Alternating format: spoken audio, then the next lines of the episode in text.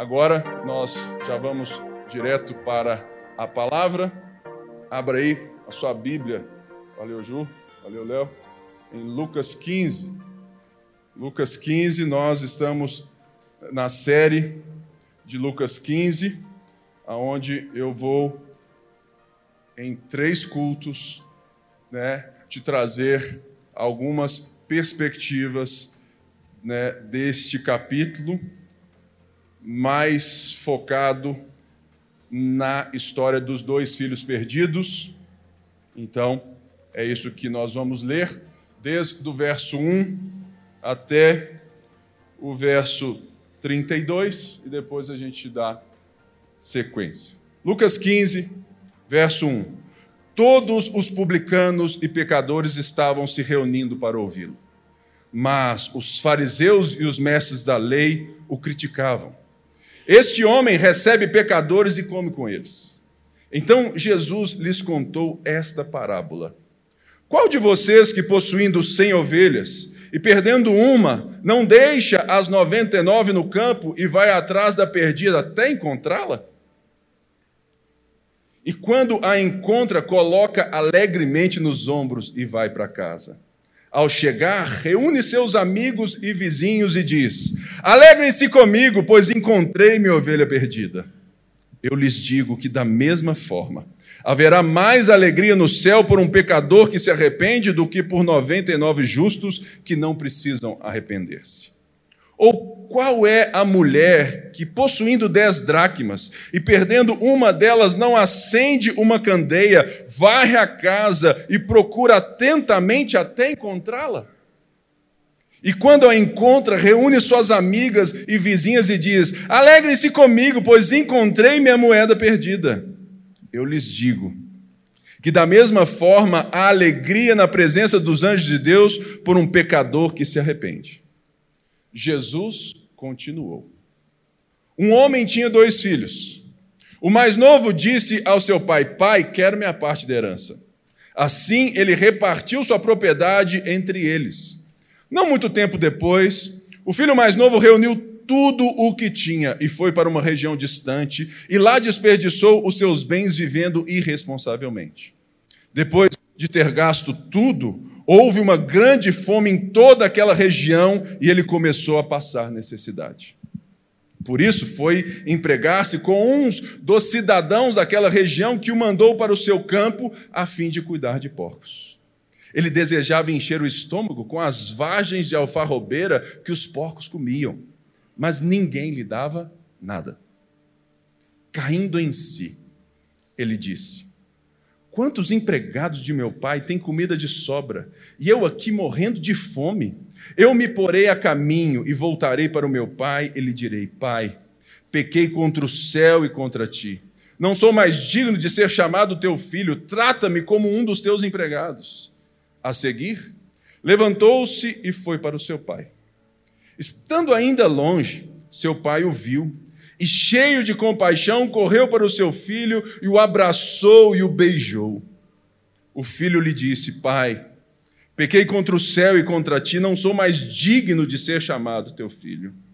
Mas o pai disse a seus servos: Depressa, Tragam a melhor roupa e vistam nele. Coloquem um anel no seu dedo e calçados em seus pés.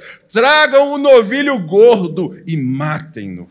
Vamos fazer uma festa e alegrar-nos, pois este meu filho estava morto e voltou à vida, estava perdido e foi achado.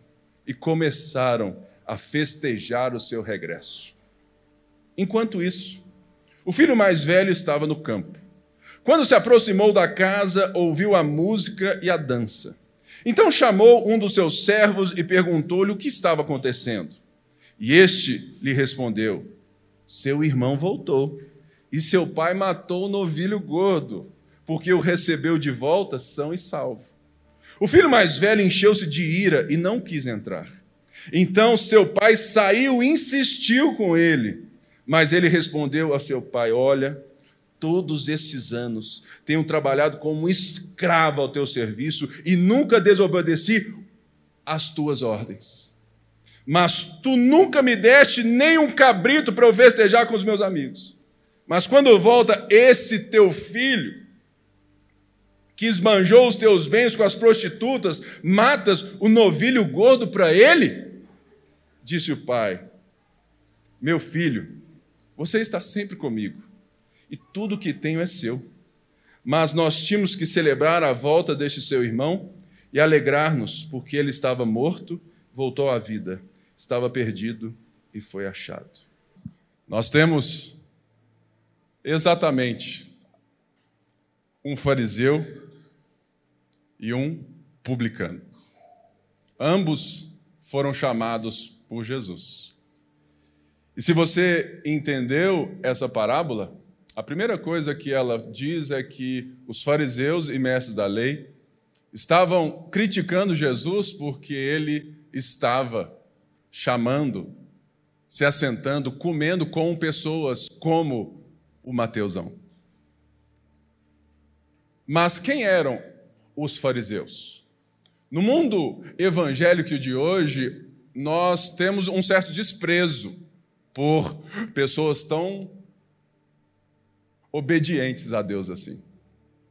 Os fariseus não eram todos hipócritas, muito menos hereges.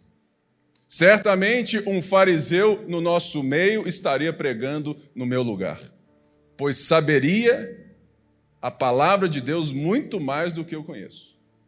Os fariseus eram um partido né, do judaísmo ou dos judaísmos que se formaram quando o povo de Deus retorna da Babilônia e nessa sequência vários partidos vão sendo formados. Os fariseus, diferente, eles eram o partido da massa.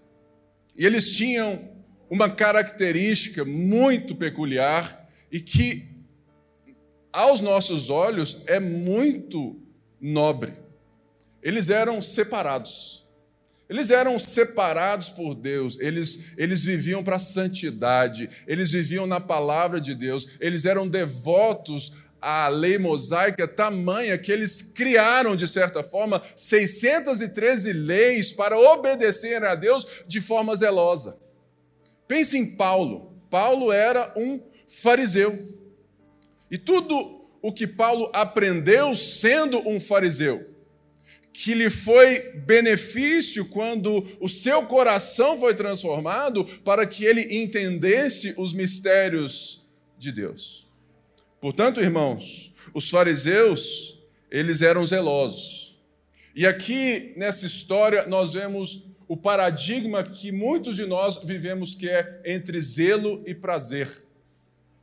De um lado, nós temos os fariseus zelosos por Deus, a crítica deles, a inveja deles, era justamente porque na cabeça deles, aquilo não poderia ser de Deus. O conhecimento deles deixava-os, de certa forma, olhando para situações, eles não entendiam. Então, ao ver Jesus se assentando com um publicano, quem eram os publicanos? Os publicanos eram judeus, pessoas da tribo, da família, da raça, pessoas que nasceram para adorar a Deus, como Mateus disse: Deus me deu um talento que eu uso contra Ele mesmo. Por quê? Os publicanos, na ótica da religião, eles estão do lado do prazer. É aqueles que vivem e negam-se, né, negam o seu próprio propósito de Deus para ganhar a vida. Eu não sei você, mas hoje talvez é assim que a gente pode estar vendo esse feriado de carnaval. Talvez nós nos colocamos do lado do zelo. Estamos olhando aquelas pessoas que escolheram viver o prazer. O que nós vamos ver é que zelo e prazer são categorias que não são antagônicas, e muito menos que não se combinam. O problema da religião é justamente porque quando ela se torna uma performance como a dos fariseus, ela esconde a beleza do próprio Deus. Se você for ler Lucas por todo esse tempo, você verá quais acusações que Jesus tinha contra os religiosos. A primeira deles, delas, ela, ela que a piedade deles era uma performance exterior. Ou você não se lembra de quando Jesus né, encontra um fariseu na casa dele e os discípulos entram e eles não lavam os pés, não lavam os copos e eles criticam por causa disso e Jesus fala assim: olha, é, vocês estão preocupados demais com a aparência. Vocês deviam se preocupar em lavar o interior, o coração. O que faz para nós enxergarmos os fariseus dessa forma, como esses irmãos mais velhos, era justamente porque eles caíram no pecado, sem achar que era, de ter um zelo na performance por Deus, e então eles apresentavam algumas características que eu vou narrar para vocês hoje. A última vez que eu fiz essa pregação, eu percebi que aqueles que eu estava pregando não queriam ouvi-la. Espero que não seja assim hoje. Por que Jesus se assenta com os pecadores? As primeiras parábolas já deixam isso bem claro. Jesus se assenta com os pecadores justamente porque Deus está comprometido em salvar a humanidade e toda a criação. Então, a alegria é a tônica da resposta de Jesus, que a alegria existe no arrependimento daqueles que Deus veio, encontrou pela sua graça e se arrependeram. É a alegria que a série coloca, né, na sua trilha sonora, que pesa ela na decisão de Mateus, olhando para o soldado romano, entregando ele a chave. Você vai mesmo, Mateus, abrir mão de tudo? Ele falou assim: só toma a chave, amigão, tchau. É essa alegria que Jesus está respondendo aos seus críticos. Que aqueles, como o Mateus que foi chamado, eles caíram em si.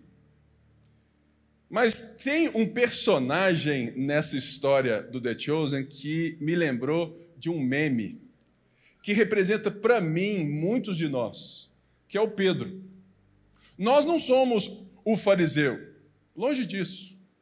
Nós, na verdade, somos Mateus. Mas às vezes a gente dá uma de Pedrão, naquela época, que chega assim e fala assim: Jesus, ele não. Não tem dessa. E ele fala assim: ele é um publicano.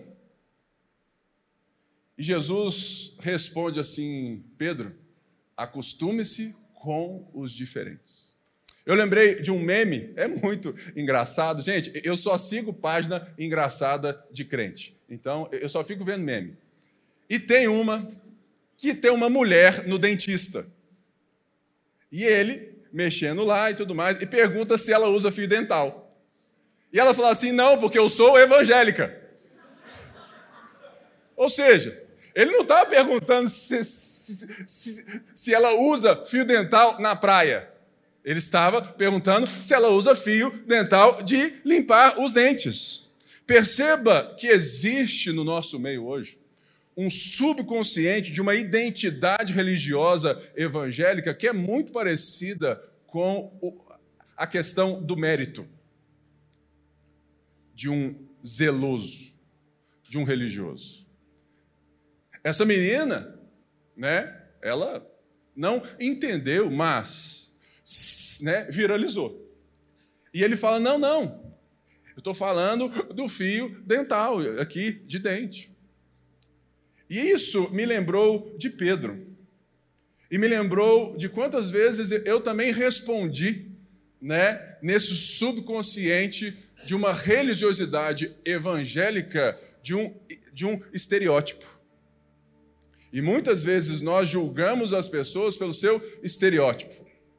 ela tem cara de crente, ela se veste como crente, ela fala como crente, ela frequenta a igreja, e então nós assumimos que ela é uma seguidora de Jesus. Eu tenho muitas conversas aqui, não é verdade? Como pastor, e a cada dia eu converso mais. Se você quer ter uma conversa, aconselhamento, é só entrar lá no app, tem a minha agenda, você marca lá o horário, vai ser um prazer para mim te ajudar a crescer em Jesus. Mas nessas conversas, eu percebo muito dessa identidade religiosa evangélica. Eu percebo que, às vezes, os problemas que eu sou apresentado, eles estão muito mais escondidos na não compreensão do deleite de Deus e da compreensão do evangelho do que do problema em si. Muitos casamentos aqui são ruins, não porque vocês são ruins como maridos e esposas, mas porque o evangelho não alcançou o coração de vocês como uma gratidão a Deus e uma forma de viver. E é isso que nós vamos compreendendo. E é isso que nós vamos ver na terceira parábola, que Jesus vai desmontando esse olhar religioso que às vezes pode habitar em nós. Verso 11 diz que Jesus tinha dois filhos e o mais novo pede a sua parte. Aqui eu vou bem rápido porque nós já vimos isso. O que que o filho mais novo faz? O filho mais novo, ele quer viver na ótica do seu próprio mundo, fala assim: "Eu quero a minha parte da herança, eu quero gastá-la, vivê-la do meu jeito". Tanto que ele vai para uma terra distante. Seria como os pecadores e publicanos, que, mesmo sabendo da existência de Deus, ou querendo negar a existência de Deus, querem viver como donos do seu próprio nariz, querem viver longe das definições de serem filhos, de serem filhos do Pai, querem sair desse rótulo, querem viver como donos do seu próprio nariz e como aqueles que se definem. E o mundo está cheio dessas pessoas. E nós vamos ver que no final das contas, os dois filhos querem viver da mesma forma, mas por óticas e escolhas diferentes. Uma das coisas interessantes é que o pai não precisava repartir nada. O certo seria o pai falar assim: cara, some daqui. Você quer me matar antes? Só para ter os meus bens? E outra informação importante: o filho mais novo sabia que a maior parte da herança não iria para ele, porque naquela época, né, a maior parte da herança era do filho mais velho. Os outros filhos repartiam, né, um terço, talvez, de toda a herança, porque dois terços ficavam com o filho mais velho. Aos irmãos mais velhos, por favor, não tentem suscitar isso né, novamente na sua vida. E ele diz então que ele gasta tudo, ele se perde e ele perde a sua identidade, tanto que ele é mandado a estar com os porcos, que não tem nada a ver com os judeus, porque na lei o porco é um bicho imundo. Ele perde a sua identidade, mas ele cai em si. Lucas usa esse, isso 11 vezes, que denota arrependimento. Se você lembra das outras duas parábolas, ela fala que o cair em si é justamente quando a dracma foi encontrada e quando a ovelha foi encontrada. Porque após Jesus fala, certamente haverá mais festa no céu quando um pecador se arrepende. E aqui, né, você não pode entender as parábolas né, é, em separado. Aqui, Jesus está dando a última parábola, dizendo: olha, isso esse alguém que foi encontrado, ele cai em si. Ele cai em si, ele se arrepende e ele lembra do pai de uma forma interessante. Ele lembra do testemunho do pai, da justiça do pai, da equidade do pai com o seu trato. Ou seja, demonstra que ele não sai de casa por causa do pai. Ele sai de casa por ele mesmo porque ele quer viver a vida longe desse pai, mesmo sabendo que o pai é um homem bom. Então, ele recebe a sua herança e ele gasta tudo e ele faz o caminho de volta.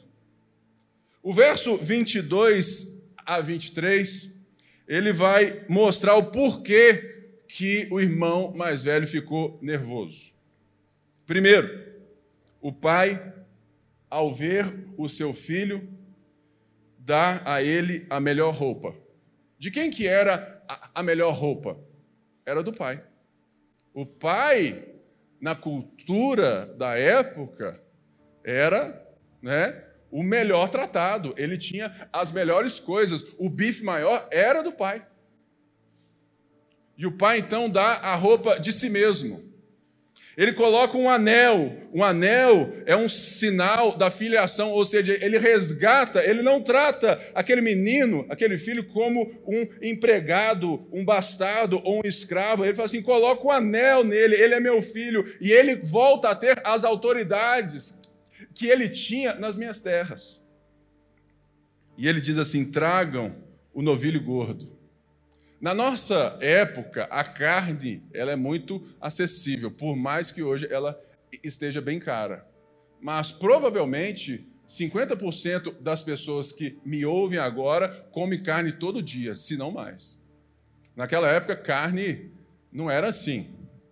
E quando você mata um novilho gordo, irmão, era carne para a cidade inteira. Era 300 quilos de puro prazer. Né? Tinha picanha, maminha, alcatra, chã de dentro, tinha tudo. Né? Se fosse eu lá, fosse o pai. E o porquinho? Não tem, não? Né? Porque eu não sou muito fã de carne de boi. Então, ele faz a festa. Gente, esse novilho gordo é, é o quê? É o pai, ele está celebrando a máxima potência ele está parando a cidade, ele está parando tudo, falando assim: olha, meu filho voltou. E ele fala assim: Pois meu filho estava morto e voltou à vida, estava perdido e foi achado. Aqui, no verso 24, nós vemos o motivo, mais uma vez, Jesus respondendo aos críticos o porquê que ele se assenta com os pecadores e publicanos. O motivo da alegria do Pai é que aqueles que estavam mortos receberam vida. Se você se lembrar de Efésios 2, você vai ver justamente a mesma resposta. Que nós estávamos mortos nos nossos pecados e delitos, mas Deus, por sua misericórdia, nos deu vida com Cristo. É isso aqui. Então a resposta estava dada. E eu lembrei então que Jesus já havia dito a esses mesmos fariseus, né, em Lucas 5, que ele não veio para os sãos, ele veio para os doentes. Portanto, chegamos ao verso 25, que é justamente a ótica do dia. Ele diz que, enquanto isso, o filho mais velho estava no campo. O filho mais velho estava sendo zeloso, obediente, trabalhador. O que nós vemos aqui é que o filho mais velho estava vivendo a sua vida, mantendo a sua herança. Uma das coisas importantes que você já deve saber é que se o pai tinha dois filhos e ele repartiu o quinhão para o filho mais novo, de quem era tudo aquilo que estava sob né, a gestão do pai? Era do filho mais velho. Tim Keller fala né, que os dois estavam perdidos, um foi, ele, ele buscava viver as coisas do pai, os bens do pai, de uma forma imoral e responsável, enquanto o filho mais velho buscava viver as coisas do pai e não o pai sendo muito, muito bom. É interessante, irmãos, porque aqui a coisa começa a chegar nos nossos corações. Porque se você faz diferença entre zelo e prazer, é nesse momento que a religião vai te pegar. É quando você serve a Deus por zelo, o que é muito bom, mas aonde a relação ela não se torna o princípio fundamental da obediência.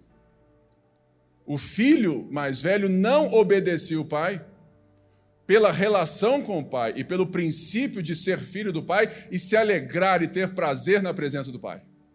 Ele obedecia pelo zelo de manter a sua herança intacta e em crescente. Portanto, quando ele se aproxima da casa, ele ouve a música como um bom gestor da sua herança. Fala assim: ó, hoje não é dia de música, hoje não é dia de festa, segunda-feira, segunda-feira, hoje não é dia de festa, não, é? E chega um, um irmão, né? um servo, para contar o que tinha acontecido. Irmão, tem gente na vida que adora te dar a notícia do jeito que você vai ficar mais irado.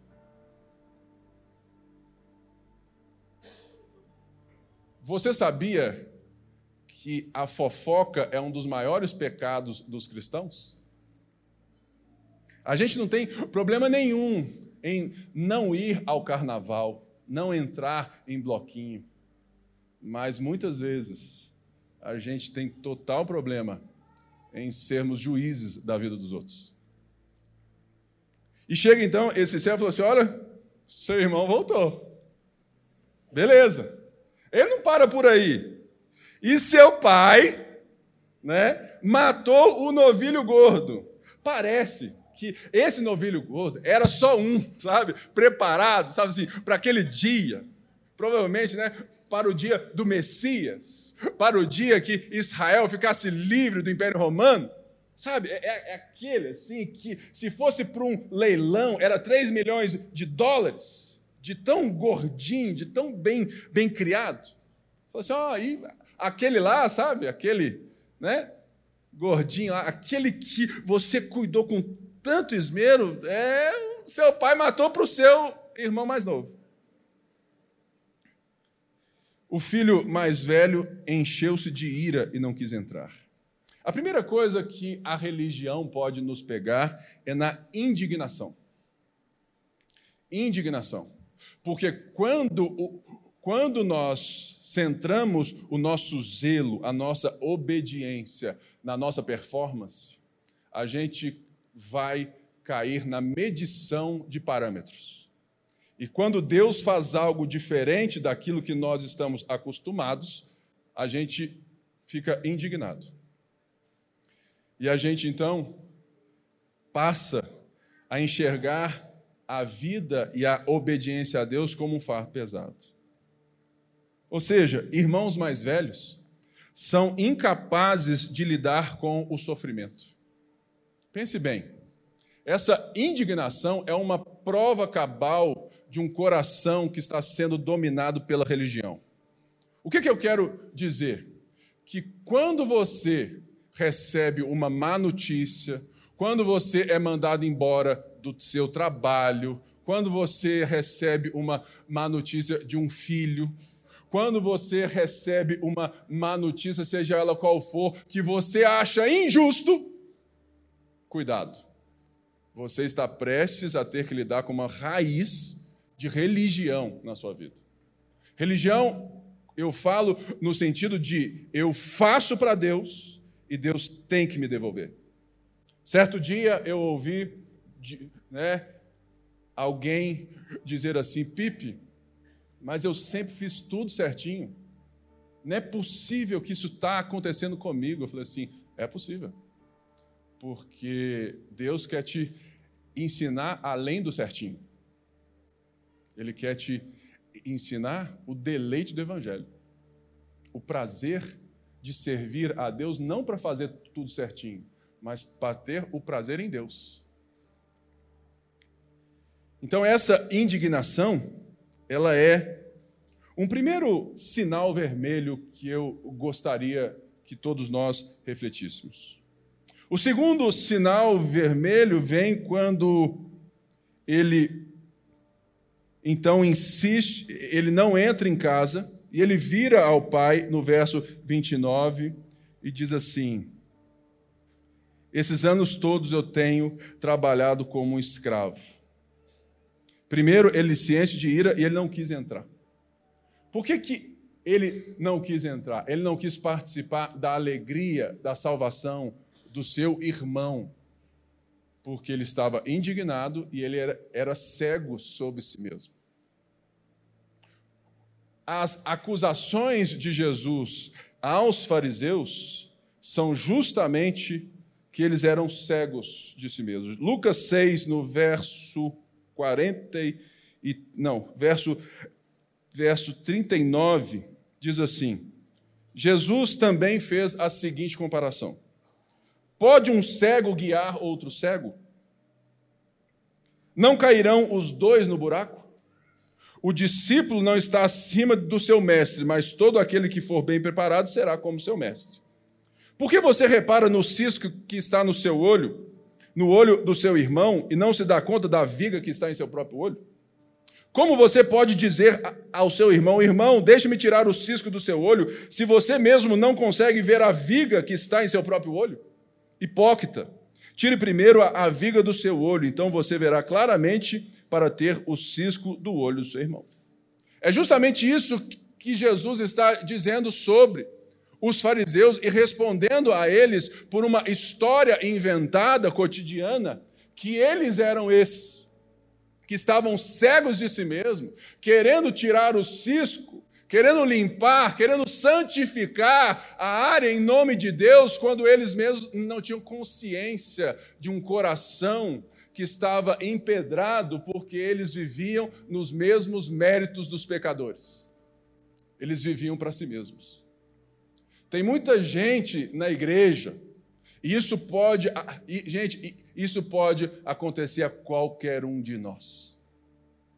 Quando você torna o evangelho em uma relação de obediência, de causa e efeito. Eu fiz e Deus tem que me dar. Logo, quando Deus Deixa alguma coisa acontecer para no final das contas te ensinar e te purificar, você não enxerga. Por quê? Porque você é, vive somente pela ótica do zelo e não do relacionamento, do deleite do Pai que você confia e que pode fazer o que quiser para te ensinar.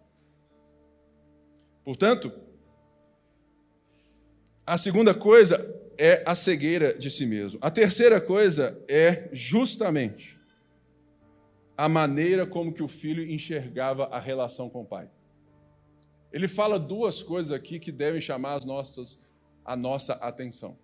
A primeira, eu vejo ele, né, com o dedo em riste assim, tudo mais, porque talvez é, seria a minha forma de reclamar, né? Ele diz assim: olha, todos esses anos eu tenho trabalhado como um escravo ao teu serviço e nunca desobedecer as tuas ordens. Irmãos, o que, que esse irmão mais velho está demonstrando? O que, que Jesus está falando aos fariseus, porque ele está respondendo a eles? Aos mestres da lei sobre essa pessoa, sobre esse irmão que ele inventou a história para responder.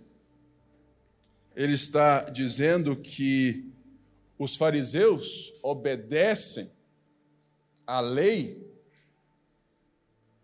para ganhar de Deus, para estarem kits com Deus, para serem meritórios de Deus, mas que não existe qualquer deleite, qualquer relação prazerosa de estar na presença de Deus. Sabe, ler a Bíblia é difícil, eu sei disso, porque é difícil para mim também mas eu já tenho a disciplina que se tornou um hábito e se tornou um deleite e consigo me deleitar na leitura bíblica todos os dias. Apesar que tem dia que o hábito precisa né, empurrar esse deleite. Mas uma das coisas que o filho mais velho está dizendo é que por todos esses anos ele trabalhou, ele serviu o pai como um empregado, como um escravo. Olha só o contraste que a parábola tem. O filho mais novo quer ser tratado como um escravo. E o pai o trata como filho, de volta. Agora, o filho mais velho, aquele que estava do lado do pai, sendo tratado como filho, se sente um escravo pela vida toda. Mas o testemunho do pai na parábola deixa muito claro que o problema não é que o pai era grosso, que o pai era arredio, o pai não era um bom pai, muito pelo contrário. Portanto, que o filho volta assim: eu vou voltar para o meu pai, porque ele é um homem que trata as relações com equidade. E no final mesmo, o pai fala: filho, eu estava, eu estou aqui, nós estávamos juntos aqui o tempo todo. E ele fala assim: eu nunca desobedeci. Irmãos, nós corremos o risco da performance religiosa sem o coração do Evangelho. E essa é a tentação. A tentação que é muito característica né, dos evangélicos, de, de lidar com a vida como se a nossa vida com Deus fosse andar numa corda bamba entre duas dualidades, entre o sagrado e o profano aonde a nossa força, a nossa santidade, o nosso esmero, o nosso mérito fosse o tempo todo nos manter na corda bamba. E se a gente cair da corda bamba, Deus não vai nos aceitar. O Evangelho está dizendo isso e essa é a resposta de Jesus. Deus veio ao nosso encontro. Parem de querer né, surpreender a Deus, parem de querer viver com o Pai pelos méritos próprios, porque o Pai te diz: você é filho e você vai viver a partir dessa identidade. Mas ele então não quer enxergar dessa maneira. Irmãos, a obediência sem a gratidão do Evangelho é a pior das religiões. É por isso que Paulo fala que se Jesus não ressuscitou, se nós não temos uma nova vida, se nós não podemos viver novidade de vida, se o, se o nosso relacionamento com Deus não nos dá um prazer de viver com Deus, se você está aqui e a sua vida cristã é pesada e que você fica o tempo todo achando que prazer é coisa de pagão, de mundano, você está muito enganado. Porque a gratidão do Evangelho, ela vai nos apresentar uma vida que foi criada por Deus para ser, para ser vivida, um ser humano que foi criado por uma maneira de, para ser vivida e que havia glória, havia gratidão, havia esperança, havia alegria. O problema do cristão religioso é a falta de alegria, é um sinal vermelho. Quando a sua vida, sabe, é um fardo. Quando servir a Deus é um fardo. Isso demonstra algo que a gente precisa parar e deixar Deus tratar. Lucas 11 também fala um pouco disso, verso. Lucas 11, verso. Aqui no 43. Ai de vocês, fariseus, porque amam os lugares de honra nas sinagogas e as saudações em público. Ai de vocês, porque são como túmulos que não são vistos por sobre os quais homens andam sem saber.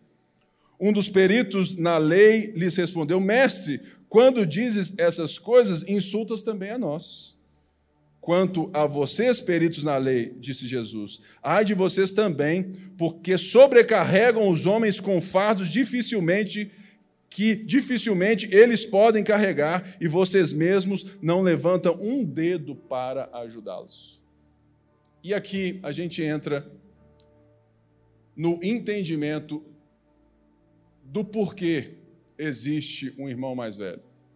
Na revelação de Deus, na teologia bíblica, nós vamos claramente entendendo que a revelação ela é progressiva, no sentido de que Deus ele vai se revelando aos seres humanos, criando uma história dentro da história da perdição.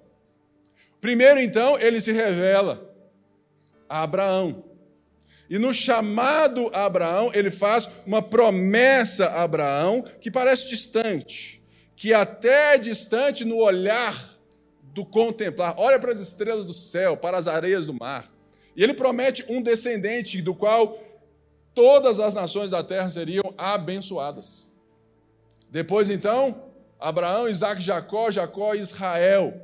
Nasce um povo que é libertado pela mão poderosa de Deus do Egito, da escravidão, e é colocado dentro de um deserto para Deus discipular o coração deles, para que quando eles chegassem na sua terra, tivessem o seu templo, eles vivessem como filhos e não como escravos.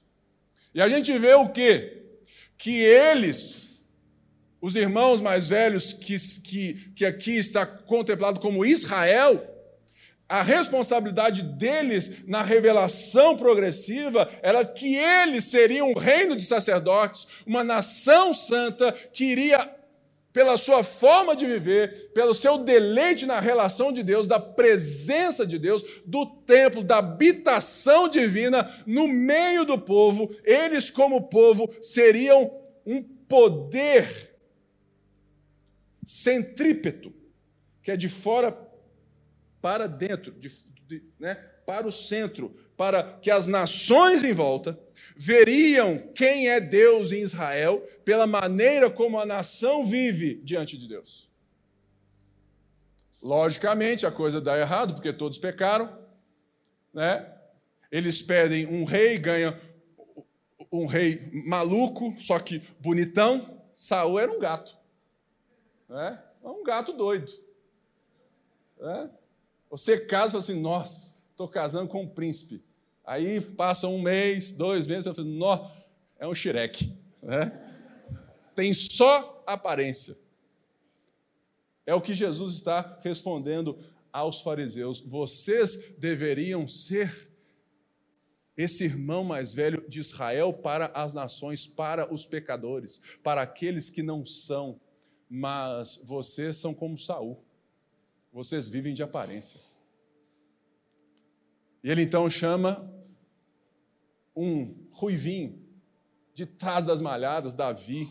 E Davi, ele tinha o coração na presença de Deus. Vai ler Salmo e você vai ver a essência de uma fé genuína, de uma fé que não é meritória, de um homem que errou muito, que botou pés pelas mãos, mas que se arrependia rápido. Davi é o símbolo do irmão mais novo que cai em si.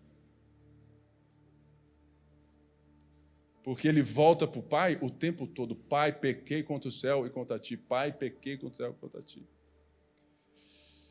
O quarto momento que eu quero dizer é quando o filho diz assim: Mas tu nunca me deste um cabrito para eu festejar com os meus amigos.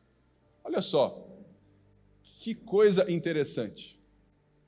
O pai está dando uma festa para a aldeia toda, para o filho que estava morto e voltou à vida. O pai faz parte da festa, é o patrocinador da festa, é ele que celebra a festa, ele é o anfitrião da festa.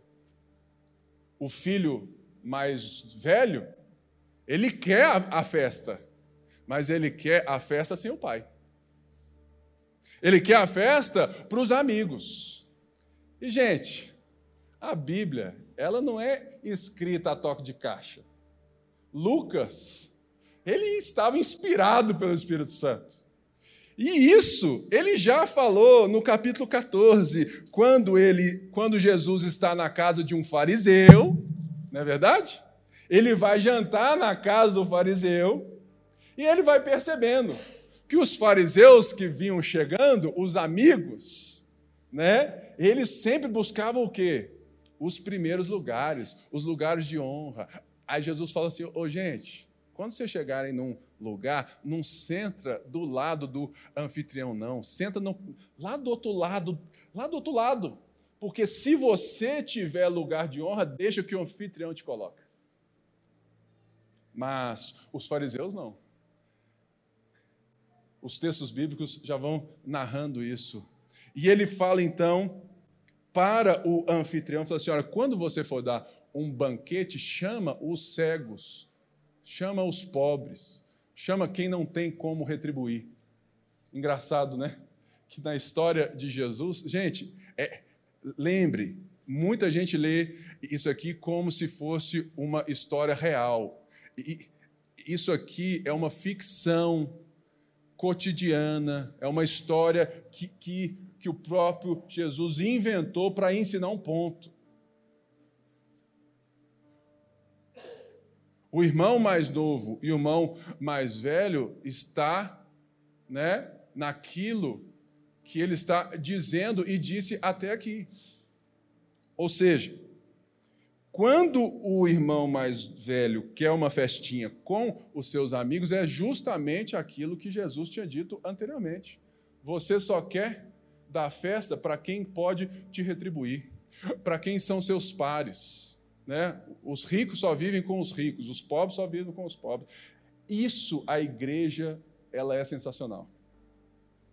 A igreja cristã, ela é o único lugar na face da terra que eu conheço que um milionário serve o pobre. E que eles não sabem que são pobres ou são ricos, porque isso não interessa. Aonde uma advogada de sucesso dá aula para o filho e filha de todos nós, os filhos e filhas. E o fato dela ser uma advogada de sucesso não interessa. O que interessa para nós é que todos somos filhos e filhas. Essa é a nossa denominação, ou deveria ser. Que nós somos irmãos e irmãs.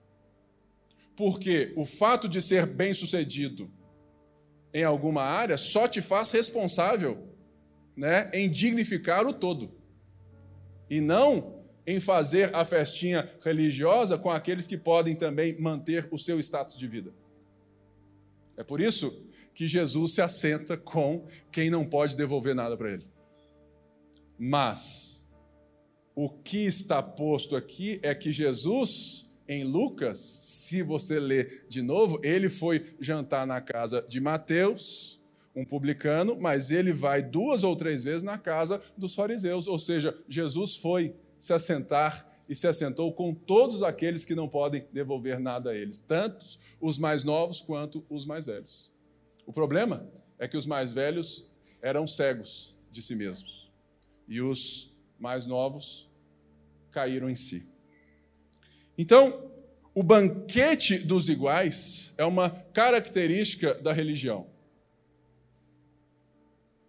É uma característica que a gente precisa ficar atento. O quinto ponto é justamente quando no verso 30 ele vem e fala: Mas quando volta para casa esse teu filho, é a exclusão. É o juiz dos diferentes. É o Pedro. Fala assim: Não, Jesus, mas Mateus não. Como assim? Esse cara rouba a gente o tempo todo. Esse cara é milionário, ele vive às nossas custas. Ninguém gosta desse cara. O senhor vai chamar ele mesmo? Aí Jesus fala assim: Pedro, acostume-se com o diferente. Mas a religião, ela é o, o inverso. Ela é o, o julgamento, a exclusão dos diferentes. Nesse ano, nós estamos tratando a temática relacionamentos justamente porque a gente precisa ser uma igreja que se mantém na palavra de Deus, mas como Jesus viveu a palavra de Deus, e não como os religiosos. Gente, essa pregação, ela não é para alguém aqui, não. Ela é para todo mundo. Ela é para mim também. É para todos nós. Porque a gente vive nesse perigo. E a gente precisa se arrepender porque tem gente que nunca vai entrar nas nossas reuniões porque a gente se portou nas características do irmão mais velho. Sabe por que nós estamos vendo um possível avivamento em Asbury, aonde um culto simples de quarta-feira dura até hoje, está lotado? Porque houve arrependimento nós precisamos nos arrepender de termos, sim, características de irmãos mais velhos, que deveriam ser ponte para os publicanos, ponte para os pecadores. Israel foi chamada não para ser a nação exclusiva, mas para ser a primeira. Para ser aquela que traria o descendente, que traria o Messias, que seria uma bênção para todas as nações, mas eles se fecham. Eles se fecham tanto que, no consciente deles, o Messias viria para derrotar o Império Romano e ser o juiz e restabelecer a nação de Israel, um povo nacionalista e exclusivo. Eles esquecem todo o fio que a Bíblia apresenta sobre o propósito né, do que seria esses irmãos mais velhos. Portanto, ele chega em um outro momento que é que você mata para esse seu filho, ou seja, ele não é meu irmão. Eu não sou parte, não. Ele não é meu, não. Ele é, ele é seu. Ele é seu filho. Que esbanjou os teus bens com as prostitutas, e o senhor mata o quê? Aí volta esse ressentimento. O senhor matou o melhor, a melhor picanha uruguaia, argentina, foi para ele. É a comparação. Irmãos, a religião, ela mata a relação com o pai e entre irmãos porque ela está totalmente voltada na comparação. A comparação é um dos piores inimigos da igreja, porque ela vai hierarquizando pessoas e ela vai te dizendo que você é pior ou que você é melhor, e você passa novamente a se relacionar não pela graça e pela gratidão de, né, do Evangelho, mas você passa a se relacionar pelos méritos religiosos da sua devoção e pelos seus títulos. Eu sei disso, irmãos, porque eu sou pastor há 13 anos e líder de igreja há mais de 20. Eu percebo a forma que muitos aqui me tratam. Eu sei, irmãos, a maioria aqui me trata com carinho, respeito, honra, o que está tudo certo. Mas tem gente que claramente me enxerga um degrau acima, em um lugar diferente. Deixa eu te dizer uma coisa. Eu tenho um dom. Eu sou pastor. Pastor é um dom apenas um dom. Um dom do corpo de Cristo. Eu não sou nada senão parte do corpo de Cristo. Então, o meu dom, ele ganha sim proeminência por ser um líder do corpo de Cristo nesse sentido. Mas ele não difere em nada das minhas dificuldades como marido, como irmão, como filho e pai. Ele não faz de mim nada diferente de ninguém aqui. Eu tenho as minhas religiosidades. Eu tenho os meus preconceitos. Eu tenho as minhas falhas, como todos nós. Portanto, sim, os pastores devem ser honrados, celebrados, de fato. Mas se você continua hierarquizando a relação cristã, é porque existe um resquício de religião não resolvido no seu coração. Eu adoro aqui, porque são raros aqui que falam assim: Ô pastor, ô Pipe, é isso mesmo. Está tudo certo. Então, a comparação, ela faz mal para nós. Sabe aquela baixa autoestima que você tem? Tem rastro de religião nisso aí, viu? Tem. A baixa autoestima de um cristão pode ter certeza tem raiz também na sua forma de enxergar os outros e o próprio Deus, e se enxergar a partir de uma hierarquização dos méritos e dos sucessos. Voltemos ao Evangelho. E para terminar, o mais bonito e o mais lindo. Mas antes, já ficou aqui provado isso aqui, ó, que ambos estavam perdidos pela justiça própria. Um se perde pela não religião. Ele está longe do pai, ele, ele é irresponsável, ele é baladeiro, ele quer né, viver tudo o que há para viver, ele quer se permitir com né, todas as músicas e tudo mais. O outro, ele quer a sua justiça própria, né? sendo o crente certinho, está aqui na igreja, no carnaval, dá o dízimo, está lendo a Bíblia junto, junto, certinho lá, lendo lá os textos que eu mando, está assim, ó, brilhando.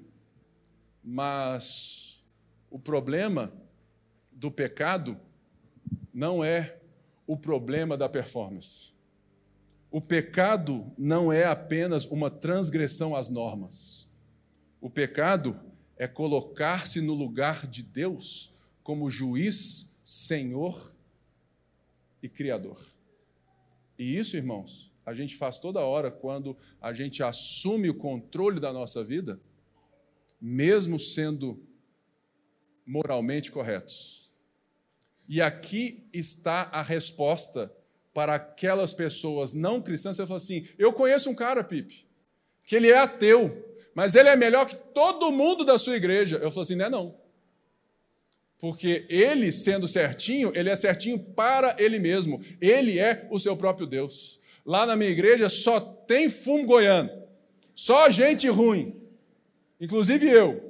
Mas a gente não se define moralmente pelos nossos acertos. A gente entendeu que, sim, a sua, a, a, a sua forma de, de, de olhar para nós está super correta.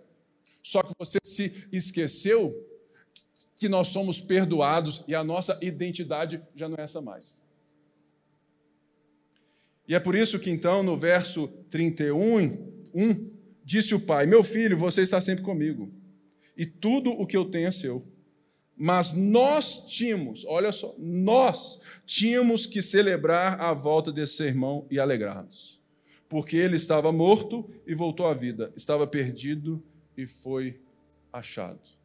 Olha só essa frase do livro do Tim Keller, que tem lá fora, O Deus Pródigo, que é sobre esse texto. Quando observamos a postura do irmão mais velho na história, começamos a entender uma das razões que levaram o irmão mais novo a querer ir embora. Quando observamos a postura do irmão mais velho na história, começamos a entender uma das razões que levaram o irmão mais novo a querer ir embora. Israel, os fariseus, eles eram responsáveis para cuidar das pessoas, para discipular as pessoas, para levar as pessoas até Deus. Mas eles acharam que, que isso era o seu mérito e ali estava a sua derrocada. Então, ao dizer nesses versos 31 e 32, mas nós tínhamos, Jesus está lembrando na resposta aos fariseus o porquê que eles o criticavam, porque eles haviam deixado para trás a sua identidade de ponte. Então, a pergunta fica: será que nós temos sido irmãos mais velhos para as pessoas? E deixa eu te dizer algo. Não precisa, porque esse não é o nosso papel. Porque nós todos fomos encontrados e caímos em si e nos identificamos como o irmão mais novo. Porque nós temos um irmão mais velho. Olha só mais uma frase de Tim Keller que diz: a mensagem que a parábola quer nos transmitir é que todo perdão acarreta um preço que alguém tem que pagar. Só há um jeito de o irmão mais novo ser reintegrado à família. O irmão mais velho precisa arcar com o custo. Nosso verdadeiro irmão mais velho pagou nossa dívida sob a cruz, em nosso lugar.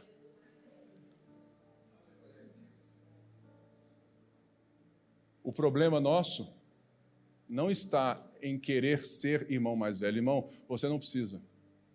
Você pode ficar quietinho como um irmão mais novo. Mas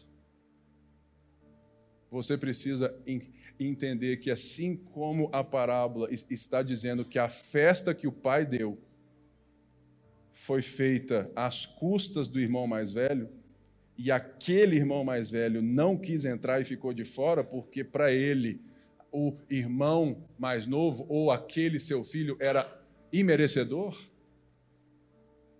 nós estamos na festa hoje, nós chutamos a dualidade entre zelo e prazer, porque nós, pelo irmão mais velho que Jesus é, nós temos o prazer de estar na presença do Pai.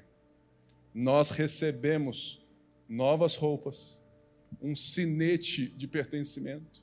Nós somos calçados com o Evangelho.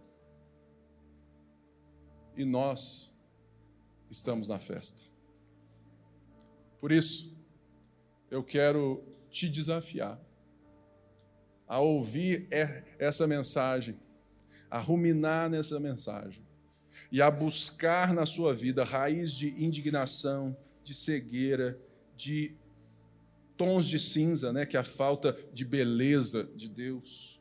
Se você é alguém que só promove o banquete dos iguais, se você é juiz dos diferentes, se você vive na comparação e se você tem falta de identidade paterna.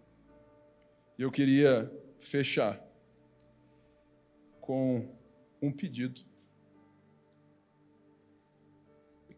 Que nós voltemos para casa e, peça, e, e que a gente peça ao Espírito Santo de Deus que gere em nós arrependimento. Arrependimento. Por não sermos um conjunto atraído por Jesus de pessoas que traz a alegria do viver, que faz com que as pessoas possam cair em si Meu sonho é que a ponte seja uma igreja que faça falta se ela não existir mais. Se a gente parar agora, se a gente fechar as portas, parar de gastar o tanto que a gente gasta para manter o discipulado correndo, para manter a sua vida crescendo, se a gente fechar tudo, tirar a placa, será que o bairro fala assim: ó, a ponte saiu daqui? Não é possível. Mas se ninguém nos notar, é porque talvez a gente ainda possua algumas coisas, alguns sinais que a gente não quer ter. Fique de pé, vamos orar.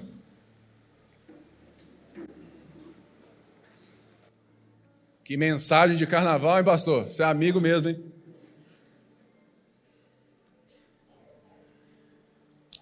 É o texto, irmãos. Eu só preguei o texto. Senhor, muito obrigado pela tua graça pelo teu favor. Obrigado porque o Senhor nos ensina e nos transforma. Ensina-nos a viver como irmãos mais novos, encontrados e atraídos às custas do Senhor Jesus. Obrigado, obrigado que a gente possa resplandecer, Senhor, a tua luz. Que a gente possa ser um sinal do Evangelho nessa cidade. Gera em nós arrependimento. Fala com cada um. Em nome de Jesus nós oramos. Amém. Deus te abençoe. Um excelente feriado. Que Deus possa falar com você mais e mais. Um abração.